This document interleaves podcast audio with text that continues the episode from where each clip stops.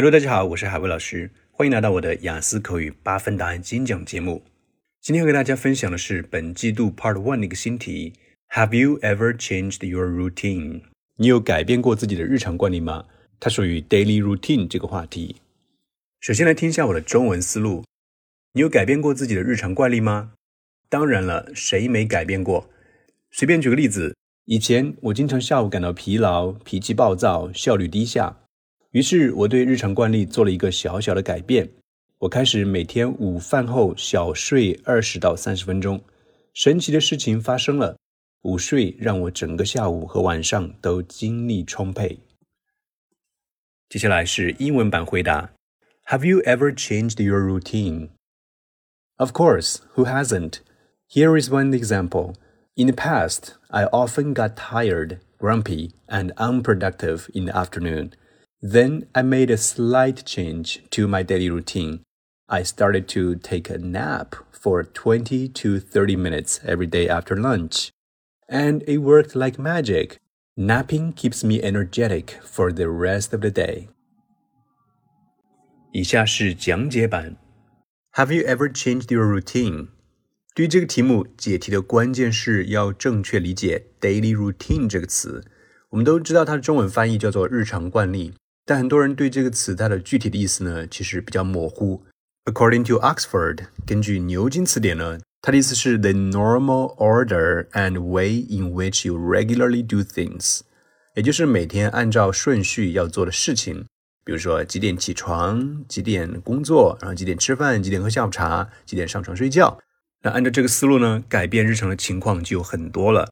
比如说啊，当你有旅行计划，或者是放假的时候。以及随着季节的变化、心情的不同，或者是一些紧急情况、紧急事件，我们的 daily routine 日常的一些惯例呢，都会做出相应的调整。例如，本来你是早上八点起床，但是来了一个小长假，你变成了十点才起床，这就属于一个 change in your daily routine。经过我这样一解释、一点拨，你是不是发现，哎，改变日常的事情还真的挺多的？那这里呢，我根据自己的亲身经历呢，围绕核心词 napping 午睡来写了这样一段回答。那下面呢，看一下这段回答里面的精彩语言点。Have you ever changed your routine? Of course, who hasn't? 开头就非常的地道，非常真实啊。你说有没有改变过自己的日常呢？当然了，谁没改变过呢？考官一听也是觉得有道理啊，没有谁，除非是机器人，对不对？But if you're human, of course, you have changed your routine. Here is one example。其实考官，下面我要给具体的例子了。那这里注意一下，可以稍微连读一下 here 和 is，把它读成 here is，here is。here 的尾巴那个 r 的音可以跟 is 的 e 这个音连起来，here is，here is one example。而且注意到 one example 中间也被我连读了一下，one example，one example，one 里面的 n 和 example 的 e 连在一起了，Here is one example，这样四个单词就有两组连读。啊，当然这不强求啊，如果你能连读到呢，就可以帮你加分；如果你没有连读到，其实也不会扣分啊。再往下走，In the past 表示以前，以前是怎么样情况呢？I often got tired，我经常会感到疲劳。Grumpy 这个词有点大喽，Grumpy，哎，它的意思也非常有趣啊。叫做脾气暴躁的 grumpy。想象一下自己早上刚起床，对不对？你那个脾气哄哄的啊，我们说有起床气，这可以叫做 grumpy。还有呢，小孩子他有什么一些请求，大人没满足的时候，他就会在那边嗯嗯这种发出这样一些牢骚埋怨的声音的，这叫做 being grumpy，处于那种脾气不好的状态啊。接下来这个词也很大，unproductive，unproductive。如果你经常听我节目，你应该对 productive 这个词很熟悉了。它就是我们很多学生口里的 efficient 的正确说法。我们经常说工作效率高，大家只会想到 efficient，其实它的标准地道的说法叫做 productive，生产效率高的、生产力强大的、生产效率高的就是它 productive。那我们前面加一个 un，unproductive，表示效率低下、工作效率低下或者学习效率低下，都可以是它。相信大家有这种感受，对不对？经常在下午的时候就觉得身上像蚂蚁在咬一样啊，觉得非常的困啊，学习效率很低。以上呢都是在描述做出改变之前的一个情况。下面呢改变了，Then I made a slight change。我做了一个小小的改变。这里用一个词，slight，就是在 light 光这个词前面加一个 s，slight 表示的是小小的，small minor。Made a change to my daily routine，对我的日常惯例做了一个小小的改变。什么的改变呢？I started to take a nap.